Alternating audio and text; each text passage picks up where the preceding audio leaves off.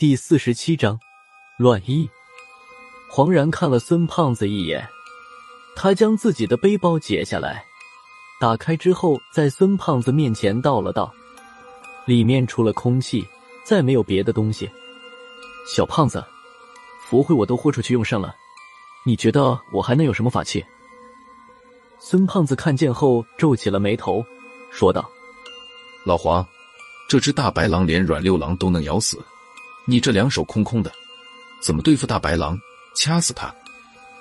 尹白专克魑魅，阮六郎在他面前根本不能反抗。而且尹白刚才闯过佛徽障的时候，将他的妖力耗的差不多了，加上他刚吞了那个小盒子，需要用一段时间来刻画。在这一段时间之内，他非常虚弱，要对付尹白，现在就是最好的机会。说着。黄然已经从腰后拔出一把短剑，看见这把短剑，我的心里动了一下。抬头的时候，正看到孙胖子也在看着我。和黄然这种短剑一模一样的还有两把，分别在我和孙胖子身上。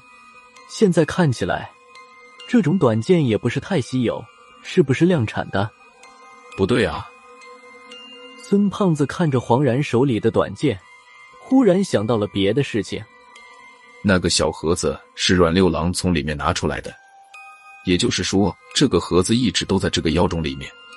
这只大白狼早不吞晚不吞的，为什么现在才吞？孙胖子说完之后，郝文明好像突然明白了什么，转脸似笑非笑的看向黄然。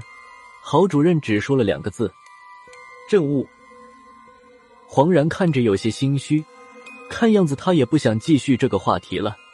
这时，白狼已经从地上爬了起来，一双血红色的眼睛紧盯着我们的方向。黄然将短剑反手握在手中，说道：“来不及和你解释了，动手吧。”话音刚落，他像离弦之箭一样，第一个冲到了白狼身边。这绝对是飞人的速度，我越发肯定黄然果然隐藏了真实的实力。郝文明看了一眼黄然的背影。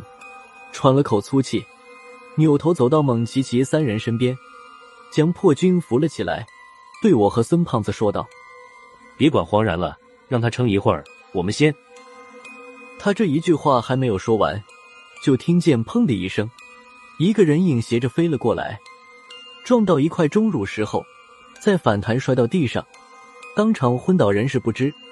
正是刚才风萧萧兮易水寒，壮士一去兮不复还的黄然。他奶奶的！郝文明看见黄然飞回来之后，骂了一句，狠声说道：“我还指望你能撑个三五七分钟的。”他边骂边过来夺我手中的突击步枪。别管大军他俩了，你们带着蒙奇奇先撤，我掩护你们。他说话的时候，那只白狼已经朝我们一阵龇牙，露出一嘴雪白的獠牙向我们走过来。我一把推开郝文明。举枪瞄准白狼，嘴里也顾不上和郝主任客气了。别闹了，你在我面前动枪，你十二个绑一块也白给。说着，我对准白狼的左眼就是一枪，啪的一声，子弹不偏不倚，正好击中了他的左眼。白狼惨叫一声，倒在地上翻滚了起来。这一枪有效，还没等我高兴起来，这只白狼晃晃悠悠的又站了起来。他的左眼红肿了起来，但是没有什么大碍。我刚刚有些兴奋的心情又沉到了谷底。先不论民调局这种特制的子弹是专门用来对付妖物的，就单说这种突击步枪子弹，打到一般人的身上，绝对是打到哪里，哪里就是一个大洞。现在打到这只白狼的眼球上，按道理应该是一种爆头的效果，但这只白狼也就眼睛有些红肿而已。瞅他看我的眼神，这一枪对他的影响不是很大，反倒是将他彻底的激怒了。他低着头发出一声低沉的吼叫。白狼向我的方向猛地一窜，他的身体跳起来之后，却突然消失在我眼前。他向我冲过来了，虽然看不到这只白狼的身影，但在这电光火石之间，我已经反应过来，当下来不及多想了。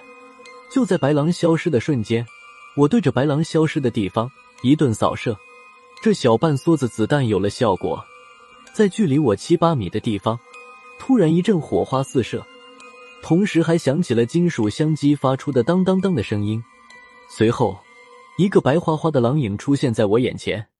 这几枪虽然没能对白狼造成什么实质的伤害，但是子弹的冲击力还是减缓了白狼的速度，才让他在我面前现形。可能是这几枪打疼了这只白狼，他的速度明显放慢，眼睛死死盯着我，一步一步的走过来。重新看见白狼的身影，他还在慢动作行进，这样的机会可不能浪费。我将准心上移，瞄准他受伤的左眼，又是一枪。啪的一声，子弹竟然击中了白狼的额头，失手了。我心里一阵发凉，这种情况还是第一次发生。我刚才明明用天眼看准了他磨盘大的眼仁才开枪的，怎么可能会打不中，一击不中？我一咬牙，对着白狼的左眼第三次扣动了扳机，啪！这一枪打在他的左眼眉骨上，虽然又没中，但我已经看明白了。在我开枪的瞬间，白狼将他的头左右动了一下，他的这个动作竟然快过了子弹的速度，致使两枪全部打偏。就在我准备给白狼的左眼来第四枪的时候，白狼突然加速向我冲了过来。这个速度虽然还在我能看见的范围之内，但也只能看到一道白色的影子向我袭来。来不及开枪了，我将突击步枪横在胸前，就听见咔嚓一声。